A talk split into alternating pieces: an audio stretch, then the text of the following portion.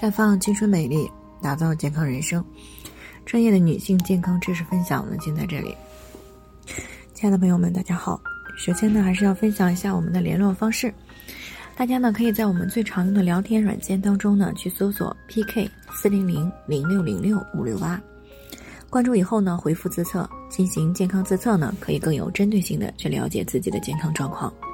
接下来呢，开始我们今天的健康话题。两次月经中间的几天是排卵期吗？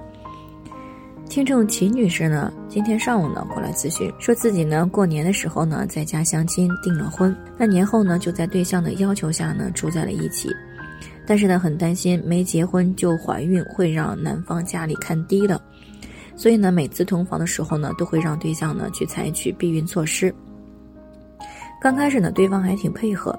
啊现在呢。反倒觉得买避孕套花钱，戴着也不舒服，所以呢，现在她非常担心会意外怀孕，于是呢，就和闺蜜分享了她的这个苦恼。她的闺蜜呢，告诉她，只要两次月经中间那几天不同房，就不容易怀孕。她也不知道这种说法到底对不对，也没有敢尝试，所以呢，就想要过来进行咨询。首先，我们要明确的是，她闺蜜的说法呢，是有一定道理的，但是呢，不够严谨。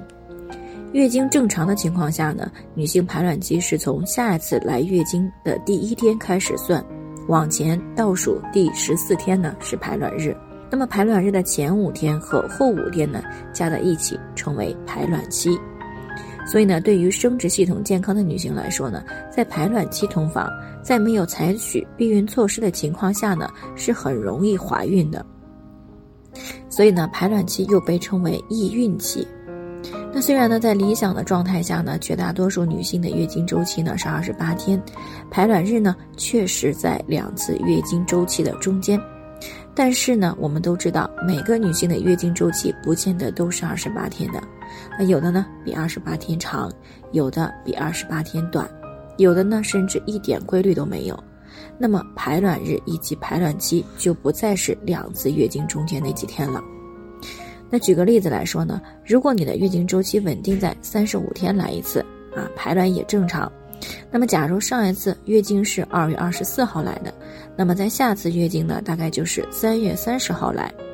那么从三十号往前数十四天啊，也就是十七号，那也就是说，在这个月经周期当中呢，会在三月十七号的前后的二十四小时排卵。那么从十二号到二十一号呢，就是排卵期，也就是易受孕期。那如果正在备孕，那么这几天同房呢，怀孕的概率会很大的。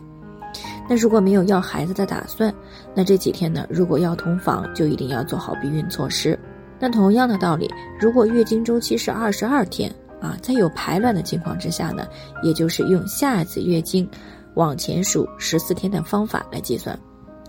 那当然了，对于月经周期不规律的女性来说呢，那就要借助工具来找排卵日了，比如说排卵试纸，啊，还有监测卵泡以及体温的监测等等，这些呢都有助于帮助我们找到自己的排卵期。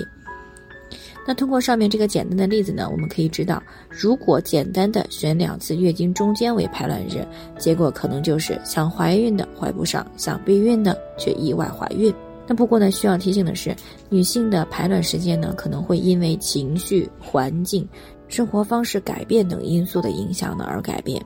那如果采取上面的方法避孕呢，还是会有意外怀孕的风险的。所以呢，如果打算以后再要孩子，那么当前呢还不想要，也不想吃避孕药，那么最好的方法呢，就是和男方好好商量啊，每次同房呢都让他采取避孕措施了。那以上呢就是我们今天的健康分享，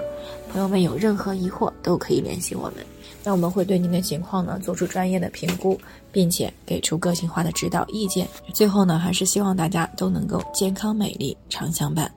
我们明天再见。